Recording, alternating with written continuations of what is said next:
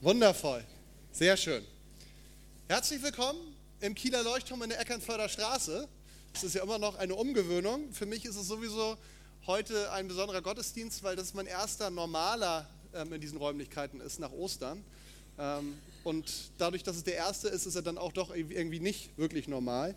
Ähm, letzte Woche war ich bei unseren Gastgebern in der Petruskirche. Das war auch eine richtig gute Zeit. Das war ein sehr schöner Gottesdienst. Da soll ich euch ganz herzlich grüßen.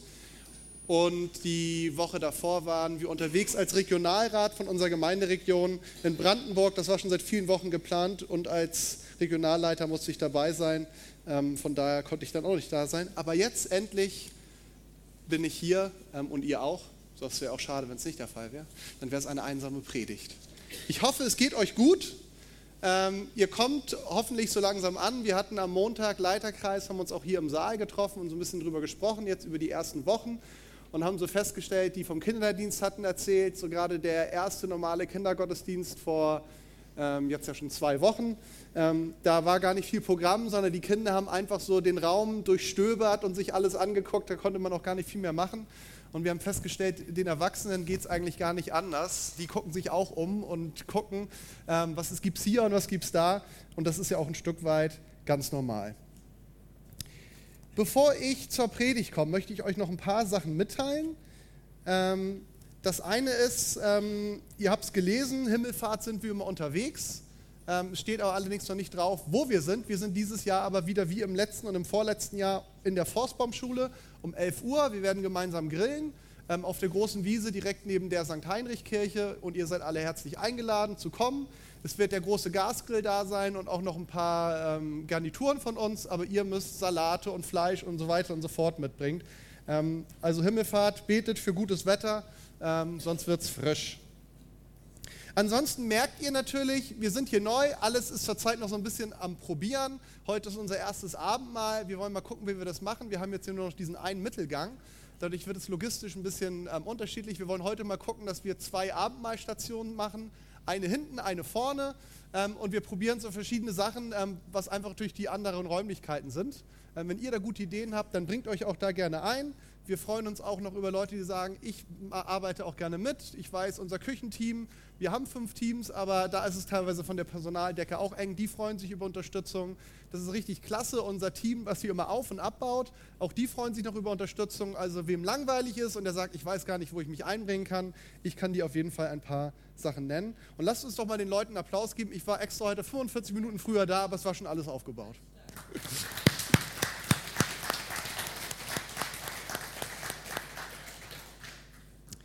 Und dann eine letzte Sache, bevor ich zur Predigt komme. Ein bisschen hängt sie auch mit der Predigt zusammen. Ihr habt es gelesen, ähm, in dieser Woche ist unser lieber Bruder Sönke verstorben. Ähm, und er war jetzt da schon so ungefähr fast ein Jahr nicht mehr so wirklich präsent. Der eine oder andere denkt vielleicht, wer ist das überhaupt? Er war auch nicht wirklich von seiner Art so, dass man irgendwie gesagt hätte, der haut immer auf den Tisch und da ist Sönke. Ähm, aber Sönke ist der, der viele, viele Jahre mit Nikola immer hinter der Küche stand und Tassen und so weiter abgewaschen hat. Und ich kenne ihn auch wirklich schon seit vielen Jahren. Also ich kann mich ähm, an keine ähm, Gemeindezeit erinnern, wo Sönke nicht da gewesen wäre. Ich habe damals in der Hamburger Chaussee mit ihm angefangen. Da stand ich neben ihm und habe Tassen abgetrocknet. Er durfte abwaschen. Ähm, und er hat das treu viele Jahre weitergemacht. Und ich habe ihn noch das Glück gehabt, er ist am muss ich überlegen, am Dienstag ist er verstorben. Ich habe das Glück gehabt, ihn besuchen zu dürfen, noch mal eine gute Woche vorher. Ähm, und ich habe mich total gefreut, das zu sehen, was dort war. Er war dort mit seinen beiden Töchtern und ich kam in diesen Raum rein und habe gemerkt, in diesem Raum war einfach Liebe vorhanden. Und obwohl es natürlich nicht schön war, ihr wisst, er war nicht alt, er war noch nicht mal im, im Rentenalter. Ähm, es war aber trotzdem, irgendwie ist es traurig, war es traurig, aber irgendwie auch nicht. Und ich habe es auch geschrieben, das, was mich irgendwie so, was ich aus dieser Zeit, ich war vielleicht so zwei Stunden bei ihm, was ich so mitgenommen habe, war dieser eine Satz, den er gesagt hat, ich habe keine Angst. Ich habe keine Angst, ich weiß, wo ich hingehe. Und einfach das so mitzubekommen, das war ihm ganz klar, das war seinen Töchtern ganz klar. Und da habe ich gedacht, so was für eine große Gnade, die wir durch Jesus haben. Sie haben dann nochmal noch mal erzählt, der Arzt, der dann gekommen ist, um den Totenschein ähm, auszuschreiben, der kam in diesen Raum rein und hat gefragt, das ist ja unglaublich. Ich habe noch nie so einen Frieden in einem Raum erlebt, wo jemand gestorben ist. Der gläubig gewesen? Und dann konnten seine Töchter natürlich sagen, das ist er. Ähm, also man merkt wirklich, es macht so einen unglaublichen Unterschied, ob Jesus mit uns ist oder nicht. Und trotzdem ist es natürlich traurig. Ähm, und wenn ihr die Möglichkeit habt, dann könnt ihr am Montag um 13.30 Uhr auf dem Südfriedhof in der Kapelle dabei sein. Dort findet die Trauerfeier statt und anschließend die Beisetzung. Ähm, die Töchter lassen euch ganz herzlich grüßen. Ähm, und auch mit Sönke habe ich so gemerkt, so diese Verbindung für ihn auch zur Gemeinde war ganz stark. Selbst aus seinem Sterbebett hat man gemerkt, dass er sich darüber in Anführungsstrichen geärgert hat, dass er nicht mehr kommen kann ähm, und ähm, in der Küche stehen kann. und da hat man wirklich so gemerkt, so, das war einfach eine ganz starke Verbindung. Ich habe dann ihn auch nochmal gefragt, Sönke, wie war das eigentlich? Ich wusste das nämlich gar nicht. Sönke, wie bist du denn eigentlich damals in die Gemeinde gekommen? und das war Anfang der 80er, da hat er eine ganz schwierige Zeit in seinem Leben. und da hat er einfach zu Gott geschrien ich mache es jetzt ganz kurz.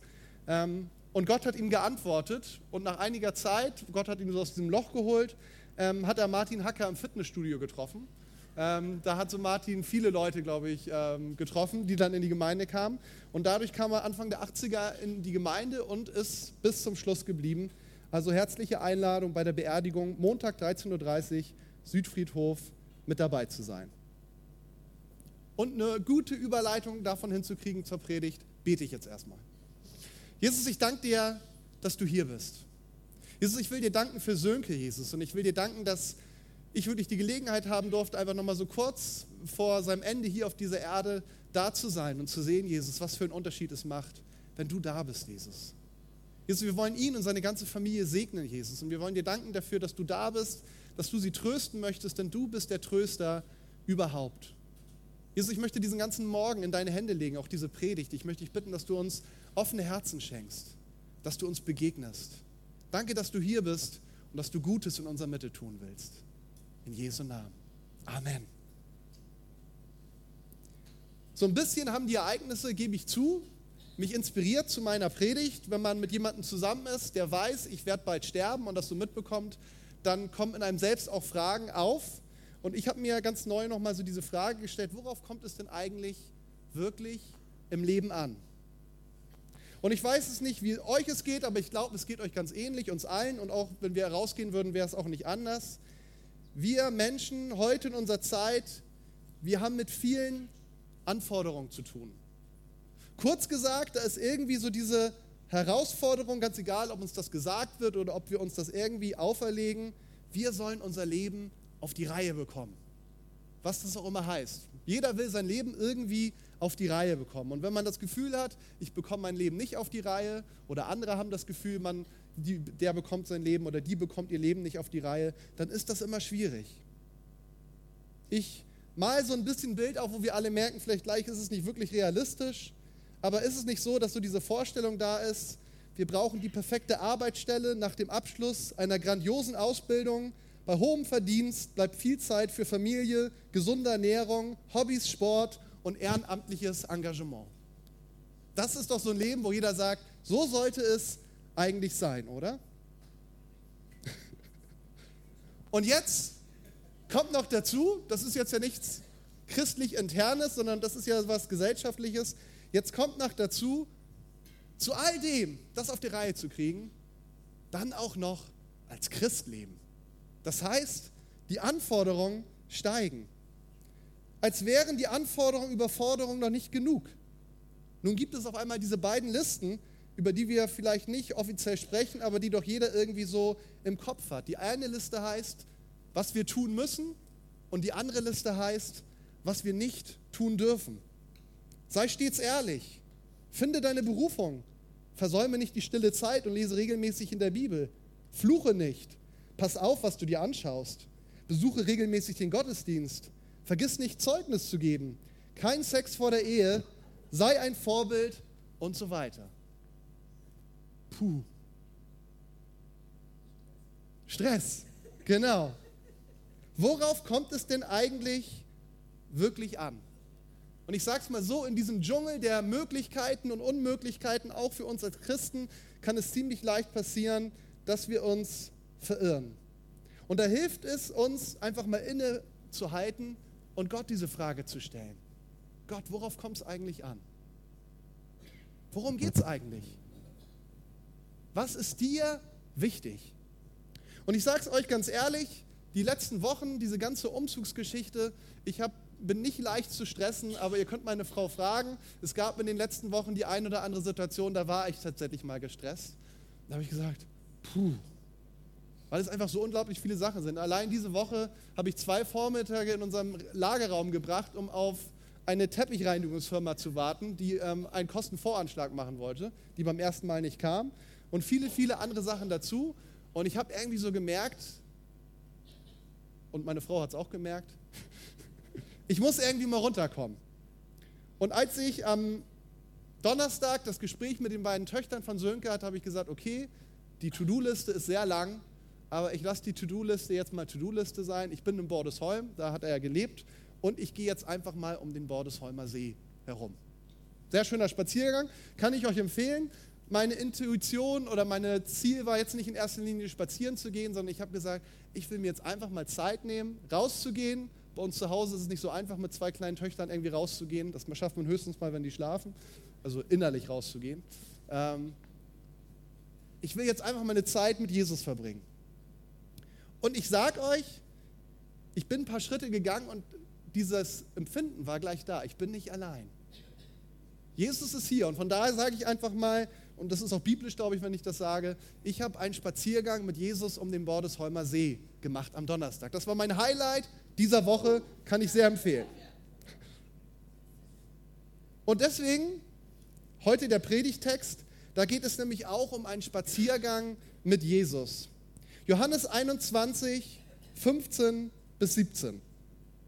Johannes 21, 15 bis 17.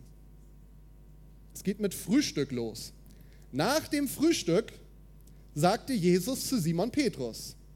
Wusstet ihr, dass Jesus gefrühstückt hat? Unglaublich, oder? Simon, Sohn des Johannes, liebst du mich mehr als die anderen? Petrus erwiderte, ja Herr, du weißt, dass ich dich lieb habe. Jesus sagte, dann weide meine Lämmer. Jesus wiederholte die Frage, Simon, Sohn des Johannes, liebst du mich? Petrus antwortete, ja Herr, du weißt, dass ich dich lieb habe. Jesus sagte, dann hüte meine Schafe. Noch einmal fragte er ihn, Simon, Sohn des Johannes, hast du mich lieb? Petrus wurde traurig, weil Jesus die Frage zum dritten Mal stellte und sagte, Herr, du weißt alles. Du weißt, dass ich dich lieb habe. Jesus sagte, dann weide meine Schafe. Spannende Geschichte, wenn wir sie so aus diesem Zusammenhang nehmen und nicht wissen, was davor passiert ist, dann ist es vielleicht nicht so einfach zu verstehen. Und deswegen wollen wir uns erstmal die Vorgeschichte anschauen. Johannes berichtet uns hier, der Jünger Johannes, als Augenzeuge von einer Sache, die er mitbekommen hat zwischen Petrus und Jesus. Und die Zeit, in der das Ganze stattfindet, das ist ein ähnlicher Abstand, den wir jetzt aktuell haben zu Ostern. Also Ostern liegt jetzt gerade drei Wochen zurück. Das wird auch so ungefähr drei Wochen, vielleicht plus minus eine Woche gewesen sein, so irgendwie um den Dreh. Das heißt, wenn ihr mal denkt an Ostern zurück, was war da? Das war so die Perspektive, die die damals auch hatten. Jesus war gekreuzigt worden, er war wieder auferstanden und er hatte sich diverse Male den Jüngern gezeigt in Jerusalem. Und dann wird uns berichtet in Johannesevangelium kurz davor, was ich euch jetzt eben gelesen habe, dass Jesus sagt, Leute, ich gehe fischen. Wer kommt mit? Und dann gab es ein paar, die gesagt haben, Petrus, wir sind dabei. Das heißt, Petrus geht eigentlich wieder in das zurück, wo Jesus ihn drei Jahre zuvor herausberufen hat. Er geht zurück in seinen alten Beruf, an seine alte Wirkungsstätte. Und was noch davor gewesen war, ihr wisst das, Petrus hatte nach großspurigen Versprechungen Jesus verraten. Und wir lesen an keiner Stelle der Bibel, und ich vermute, so ist es, dass zu diesem Zeitpunkt, wo sie sich treffen, dass es schon eine Aussprache gegeben hat zwischen Petrus und Jesus. Also da ist ja wirklich was richtig Heftiges in ihrer Beziehung vorgefallen. Und die beiden hatten sich zwar schon gesehen, sie hatten sich aber noch nicht ausgesprochen. Und nun taucht auf einmal Jesus auf und es ist so, als ob alles wieder von vorne beginnt. Also wenn ihr das mal vergleicht mit den Evangelien, wie so diese erste Begegnung mit Petrus und Jesus besprochen wird, es ist sehr ähnlich. Es gibt wieder dieses, sie sind auf dem See, sie haben nichts gefangen. Jesus taucht auf, sagt, werft eure neuen Netz rein. Sie machen es dann, weil er es gesagt hat. Sie erkennen ihn erst gar nicht. Dann ist das ganze Netz voll. Jesus, Petrus springt, ähm, sag ich mal, so wild wie er ist, in den, in See, in den See, weil das Boot nicht schnell genug an Land ist und schwimmt zu Jesus. Und Jesus wartet und er wartet mit Frühstück. Ich weiß nicht, wie dein Jesusbild ist. Manchmal tut uns das gut, tatsächlich immer uns Jesus anzuschauen. Wie war der denn eigentlich? Aber ich glaube, Jesus ist bis heute jemand, der auf dich wartet mit Frühstück. Wahrscheinlich wird er nicht den Tisch vorbereitet haben, wenn du am Samstag oder am Sonntag zu spät runterkommst. Ähm, aber im übertragenen Sinne, man kann mit Jesus frühstücken. Und das tun sie. Und danach wird uns berichtet, nachdem sie fertig sind mit Frühstücken, stehen sie auf und sie machen einen Spaziergang. Petrus und Jesus und irgendwie Johannes geht wohl auch hinterher, wird uns dann später so berichtet, und sie unterhalten sich. Und ich denke, ihr kennt diese Situation, dass in einer engen Beziehung, Freundschaft oder Ehe, was auch immer, es ist irgendwas vorgefallen. Und man hat noch nicht drüber gesprochen. Wir haben dann dieses, diesen Ausdruck, dass man sagt, es steht etwas zwischen uns. Da ist etwas spürbar, selbst für andere Leute, die vielleicht gar nicht wissen, was vorgefallen ist, wenn sich zum Beispiel ein Pärchen gerade gestritten hat und unglücklicherweise klingelt es gerade an der Haustür, die Person kommt rein, die gucken vielleicht ganz lieb und man kommt rein und merkt, hm, das fühlt sich gerade irgendwie vermint hier an. Und so ähnlich ist es da gewesen, als Petrus und Jesus unterwegs gewesen war. Wahrscheinlich am Anfang hat vielleicht niemand was gesagt. Und ich habe mir jetzt so gefragt, was ist Petrus da wohl durch den Kopf gegangen? Weil er wusste ja, ich, ich, ich muss das irgendwie gerade biegen. Kann ich das überhaupt gerade biegen? Diese Frage, was finde ich für Worte, um mich zu entschuldigen? Ist es überhaupt entschuldbar, was ich da getan habe? Diese Frage, wird er mich jetzt vielleicht verstoßen? Kündigt er mir jetzt die Freundschaft auf? Ist das jetzt quasi so unser Abschlussspaziergang, den wir machen? Wie kann ich das nur wieder gut machen? Und vielleicht auch Fluchtgedanke. Wie komme ich hier nur weg? Einfach weg hier. Der Situation entkommen. Und Jesus stellt dann eine entscheidende Frage. Und er stellt diese Frage nicht nur einmal, er stellt sie gleich dreimal.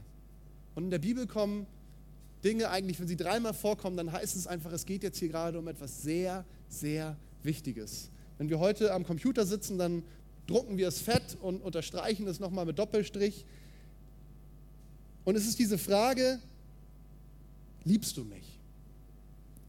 Und was uns leider so ein bisschen verloren geht durch die Übersetzung, wenn man es weiß, dann kann man es so ein bisschen rauslesen. Ich habe es auch eben vorgelesen. Es gibt so zwei unterschiedliche Formulierungen. Es gibt, im Deutschen wird es wiedergeben mit liebst du mich und hast du mich lieb. Das heißt, Jesus fragt eigentlich nach zwei verschiedenen Arten von Liebe.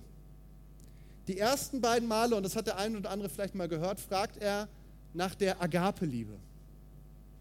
Und Agape-Liebe meint eine verständige, rücksichtsvolle und zielgerichtete Liebe, die die ganze Persönlichkeit mit einschließt hauptsächlich aber eine willentliche Entscheidung ist. Das ist eine Liebe, die gewachsen ist. Das ist eine Liebe, die auch ein Stück weit ein Geschenk von Gott ist. Und die ersten beiden Male fragt Jesus Petrus nach dieser Liebe. Hast, steht deine Entscheidung noch, Petrus? Deine Entscheidung, mich zu lieben, ist diese Entscheidung noch da? Und zweimal antwortet Petrus ihm, ja, sie steht noch. Ich liebe dich. Und zuletzt, das dritte Mal fragt Jesus, ändert er das Wort für Liebe. Er fragt ihn nach der Filio-Liebe. Und Filio meint eine Liebe, ein warmes, natürliches und spontanes Gefühl der Zuneigung, eine emotionale Liebe. Das heißt, Jesus fragt nach einer Liebe, die sowohl vom Verstand als auch vom Herzen kommt. Er fragt Petrus erst steht da eine Entscheidung und dann fragt er ihn beim dritten Mal, aber Petrus, bist du auch noch ganz mit ganzem Herzen da? Sind die Emotionen da? Hast du noch echt eine, eine Leidenschaft für mich? Eine Leidenschaft, mir nachzufolgen? Und eigentlich knüpft Jesus mit seiner ersten Frage, die er stellt, knüpft er an das letzte Gespräch an, was Petrus und er vor der Kreuzigung geführt haben. Er stellt diese Frage, Simon, Sohn des Johannes, liebst du mich mehr als die anderen? Liebst du mich mehr als die anderen? Das ist doch eigentlich eine komische Frage, Liebe miteinander zu vergleichen, oder? Aber warum macht Jesus das? Lass uns mal reinschauen in Matthäus 26, 31 bis 35 dieses letzte Gespräch vor der Kreuzigung zwischen Petrus und Jesus. Da sagt Jesus, heute Nacht werdet ihr mich alle verlassen. Denn die Schrift steht, denn in der Schrift steht, Gott wird den Hirten schlagen und die Schafe der Herde werden zerstreut werden. Doch wenn ich von den Toten auferstanden bin, werde ich euch nach Galiläa vorausgehen und euch dort treffen. Petrus behauptete, selbst wenn dich alle verlassen, ich werde bei dir bleiben. Petrus, erwiderte Jesus, ich versichere dir, noch in dieser Nacht wirst du mich dreimal verleugnen, ehe der Hahn kräht. Nein, beharrte Petrus, nicht einmal wenn ich mit dir sterben müsste, ich werde dich niemals verleugnen. Und alle anderen Jünger beteuerten dasselbe. Eigentlich stellt Jesus Petrus diese Frage, man könnte fast sagen, es ist ja fast schon ein bisschen gemein, es ist hart. Aber trotzdem ist es, glaube ich, wichtig, dass er ihm diese Frage stellt. Er stellt Petrus diese Frage, Petrus, was ist daraus geworden aus unserem Gespräch? Liebst du mich wirklich mehr als die anderen? Das hast du doch versichert. Steht deine Entscheidung weiterhin? Und ich finde es spannend, weil wir merken, Petrus ist durch das, was passiert ist, erst demütiger geworden. Es kommt kein, na klar, liebe ich dich mehr als alle anderen. Das kann er auch gar nicht mehr sagen. Sondern es kommt eigentlich diese Antwort, weißt du was, Jesus? Ich liebe dich einfach. Er geht gar nicht darauf ein, auf dieses mehr als die anderen. Und Jesus wiederholt seine Frage nochmal. Und spätestens da merkt Petrus, das ist jetzt nicht einfach nur so eine Frage, jetzt geht es ans Eingemachte. Und Petrus antwortet nochmal genauso, ja Herr, ich liebe dich. Und beim dritten Mal fragt Jesus nun nach dieser Liebe, die ein warmes, natürliches und ein spontanes Gefühl der Zuneigung mit einschließt, nach der Filioliebe. Petrus, liebst du mich als Freund? Petrus, ist es nur eine Entscheidung oder bist du mit deinem ganzen Herzen noch bei mir? Und da lesen wir, wird Petrus traurig. Vielleicht ist diese Frage in seinem Herzen, aber ich glaube, darum ging es Jesus gar nicht. Zweifelst du an meiner Liebe zu dir? Und er sagt ein drittes Mal, ja Herr, ich liebe dich. Wir kommen da gleich nochmal drauf zurück.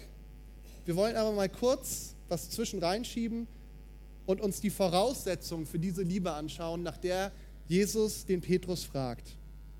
Johannes 3, Vers 16, bekannte Stelle, jeder Royal Ranger kann sie auswendig. Denn Gott hat die Welt so sehr geliebt, dass er seinen einzigen Sohn hingab, damit jeder, der an ihn glaubt, nicht verloren geht, sondern das ewige Leben hat. Die Voraussetzung für dieses Gespräch zwischen Petrus und Jesus, die ist schon lange vorher geschaffen worden. Es geht um die Liebe, die Jesus für Petrus gehabt hat. Es geht um die Liebe, die Jesus zu dir hat. Und Jesus, er hat seine Liebe eindrucksvoll bewiesen. Von dem ersten Moment an, wo er hier auf diese Welt gekommen ist, als kleines Baby, schutzlos, bis hin zu seinem Tod am Kreuz und seiner Auferstehung, hat er seine Liebe zu Petrus, hat er seine Liebe zu uns, hat er seine Liebe zu dir und mir eindrucksvoll bewiesen. Da gibt es keinen Zweifel mehr daran, ob er mich liebt oder nicht. Auf jeden Fall von seiner Seite. Aber trotzdem zweifeln wir vielleicht auch teilweise daran. Woher kommt das? Er hat eine Basis dafür geschaffen, dass wir auch in die Lage versetzt werden, ihn zu lieben. Eine Liebe, die aus seiner Liebe zu uns entsteht. Eine Liebe, die entsteht aus seiner Liebe zu dir. Und ich glaube, es fängt damit an, dass du dir dieser Liebe bewusst bist. Bist du dir der Liebe bewusst, die Jesus zu dir hat? Jesus mag dich nicht einfach nur. Oder findet dich ganz nett. Oder sympathisch. Wenn man ihn fragen würde nach dir, setz deinen Namen an, Tom oder Hannah oder Christian oder wie du auch heißt. Und man würde Jesus fragen, wie ist das mit dem? Was, wie stehst du zu dem? Dann wird seine Antwort nicht sein, oh, ganz nett. Oder, oh, ganz nett, ganz, ganz gut drauf, ja. Mhm. Wird irgendwie klappen, dass ich mit dem die Ewigkeit verbringe, wenn es sein muss. Sondern, wenn wir die Bibel ernst nehmen, dann sehen wir, dass Jesu Liebe zu dir, zu jedem einzelnen Menschen, aber es geht jetzt gerade um dich, dass es eine Liebe ist, die auf einer bewussten Entscheidung von ihm beruht, Agape. Er hat sich entschieden, dich zu lieben. Ganz überlegt. Er hat sich überlegt, was sind die Vorteile, was sind die Nachteile, was spricht dafür, was spricht dagegen. Und nachdem er seine Rechnung gemacht hat, hat er gesagt, doch, ich entscheide mich, dich zu lieben. Das ist das eine. Aber er liebt dich auch auf diese andere Art und Weise, dieses Filio, aus der Emotion heraus, aus der Leidenschaft. In der Bibel lesen wir, Gottes Liebe zu uns, sie ist wie ein verzehrendes Feuer. Er liebt dich aus ganzem Herzen. Und ich glaube, dass es gar nicht so einfach ist für uns manchmal, das annehmen zu können. Weil uns vielleicht 100 Gründe, wir haben heute über 10.000 Gründe geredet oder gesungen, 10.000 Gründe einfallen, warum wir vielleicht nicht liebenswert sind. 10.000 Gründe, die wir vielleicht in unserem Leben gehört haben, direkt in uns, uns ins Gesicht gesprochen oder irgendwie so mitgekriegt, warum wir vielleicht nicht liebenswert sind. Aber Jesus sagt dir, du bist liebenswert und ich liebe dich und da ist nicht dran zu rütteln. Er liebt dich so sehr, dass er alles für dich getan hat, was jemals möglich gewesen wäre. Es gibt nichts, was er noch mehr hätte tun können für dich. Das Maximale. Er liebt dich aufgrund seiner überlegten Entscheidung, aber auch aus einer großen, tiefen Leidenschaft für dich heraus. Seine Liebe für dich steht und wird auch immer stehen, unabhängig davon, was du tust oder was du nicht tust. Und jetzt sind wir genau an diesem Punkt, worauf kommt es eigentlich wirklich an in unserem Leben? Denn genau das ist es, wo es von, worum es von Anfang an geht und wo es auch am Ende drum geht. Er liebt dich und diese Frage, liebst du ihn? Er liebt dich von ganzem Herzen und aufgrund seiner bewussten Entscheidung. Hast du dich entschieden, ihn mit allen Konsequenzen zu lieben? Aber bist du auch noch nach wie vor mit deinem ganzen Herzen voller Liebe dabei für ihn? Du brauchst nicht mehr als das, aber du brauchst auch nicht weniger als das. Das ist es, worum es geht seine Liebe zu erkennen, von ihm geliebt zu werden und ihn zu lieben. Vielleicht ist es ja für dich auch an der Zeit, mal einen Spaziergang mit ihm zu machen. Das sieht vielleicht bei dir ganz anders aus. Wir müssen nicht alle zum Bordesholmer See fahren, dann ist da Stau. Vielleicht reicht es auch bei dir, du setzt dich einfach mal zu Hause hin und nimmst dir diese Zeit. Und lässt es doch mal zu, dass er dir diese Frage stellt. Liebst du mich? Warum macht Jesus das auf diese Art und Weise? Es ist doch irgendwie komisch, könnte man im ersten Moment denken. Da ist diese Sache, die zwischen ihnen steht. Und Jesus hätte ja auch sagen können, du Petrus, weißt du, dass das klar ist, wir sind weiter Freunde, alles gut, aber wir müssen uns echt mal jetzt aussprechen. Also das ging so gar nicht, was du da abgezogen hast. Überleg mal, was du mir erzählt hast in unserem letzten Gespräch und dann diese Sache mit dem Verrat. Und dann kommst du noch nicht mal zu mir und sagst, du Jesus, tut mir leid, sondern gehst mir vielleicht auch noch aus dem Weg. Petrus, das geht so nicht.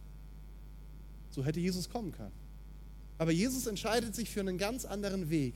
Er stellt Petrus diese Frage, liebst du mich? Und ich bin mir sicher, Petrus sagt es ja auch. Und es stimmt. Wir wissen, Jesus war an dieser Stelle, er war zum Vater aufgefahren. Er war nicht mehr der Mensch, der er vor seiner Kreuzigung und Auferstehung war. Er war eigentlich schon der verherrlichte Sohn Gottes. Und deswegen sagt Petrus auch zu ihm, Herr, du weißt alles. Du weißt, dass ich dich liebe.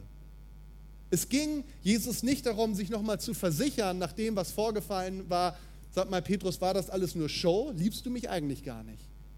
Jesus stellt Petrus diese Frage nicht für sich, sondern er stellt Petrus diese Frage für ihn.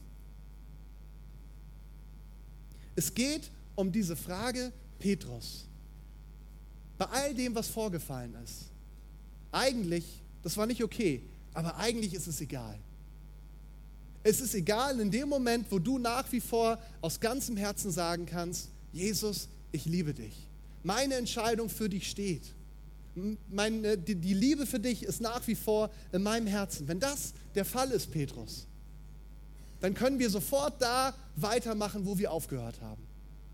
Dann hast du diesen Auftrag, weide meine Schafe, führ das fort, was ich angefangen habe auf dieser Erde. Das ist es, worauf es ankommt wenn du mich weiter liebst, dann kann ich alles mit dir tun. Dann gibt es nichts, was unmöglich ist. Meine Liebe für dich steht. Wie sieht es bei dir aus? Ich glaube, dass Jesus uns heute Morgen eine Gelegenheit schenken möchte, dass wir ganz zu diesem Wesentlichen zurückkommen. Ich habe am Anfang ein paar Sachen aufgezählt, womit wir uns alles beschäftigen können. Und es gibt viele gute Dinge, die wir tun können, auch in der Gemeinde. Die Bibel ist voll von Dingen, wo wir aufgefordert werden, was wir alles tun sollen. Das will ich auch gar nicht sagen, dass wir es nicht mehr tun sollen. Aber wenn wir das Wesentliche verpassen, die Liebe Gottes für uns zu erkennen und ihn zu lieben, dann hat es alles andere keinen Wert. Von daher möchte ich euch Mut machen. Vielleicht sagst du, diese Entscheidung, die steht noch aus, die habe ich noch gar nicht getroffen. Diese bewusste, willentliche Entscheidung, ja, Jesus, ich will dich lieben. Dann ist heute eine geniale Gelegenheit, diese Entscheidung heute zu treffen, wenn du es denn willst. Es ist auch eine geniale Gelegenheit, wo du sagst, na gut, ich habe mal diese Entscheidung getroffen, aber irgendwie ist das so mir abhanden gekommen. Dann triff sie heute neu. Aber vielleicht ist es das andere auch. Und das andere oder das andere, dass du sagst, ja gut, die Entscheidung steht, aber irgendwie so mit ganzem Herzen bin ich aktuell gerade nicht dabei. Und auch da ist deine Gelegenheit heute zu sagen, okay Jesus, ich will, dass du mein Herz ganz neu mit der Liebe zu dir entzünden kannst. Ich gebe dir die Gelegenheit. Ich will dir diesen Raum schaffen. Ich glaube nicht, dass es nur heute dazu reichen wird, sondern ich will dir Mut machen, einfach dir die Zeit zu nehmen, heute oder in der kommenden Woche, um tatsächlich einfach Jesus zu begegnen. Nimm dir einfach eine Zeit dafür, nicht um irgendwas zu tun, sondern einfach um Zeit mit ihm zu verbringen. Konzentriere dich auf die Liebe Gottes und daraus wird alles andere erwachsen. Ihr liebes Lobpreisteam, ihr dürft gerne nach vorne kommen. Und die anderen möchte ich einfach bitten, mal aufzustehen. Wir wollen jetzt gemeinsam ein Lied singen, bevor wir zum Abendmahl kommen. Das Abendmahl ist einfach auch nochmal eine geniale Möglichkeit, um genau dieses Thema, über das ich heute gesprochen habe, ganz praktisch werden zu lassen. Aber bevor wir das tun, wollen wir ein Lied singen. Wie groß muss Gottes Liebe sein? Und in diesem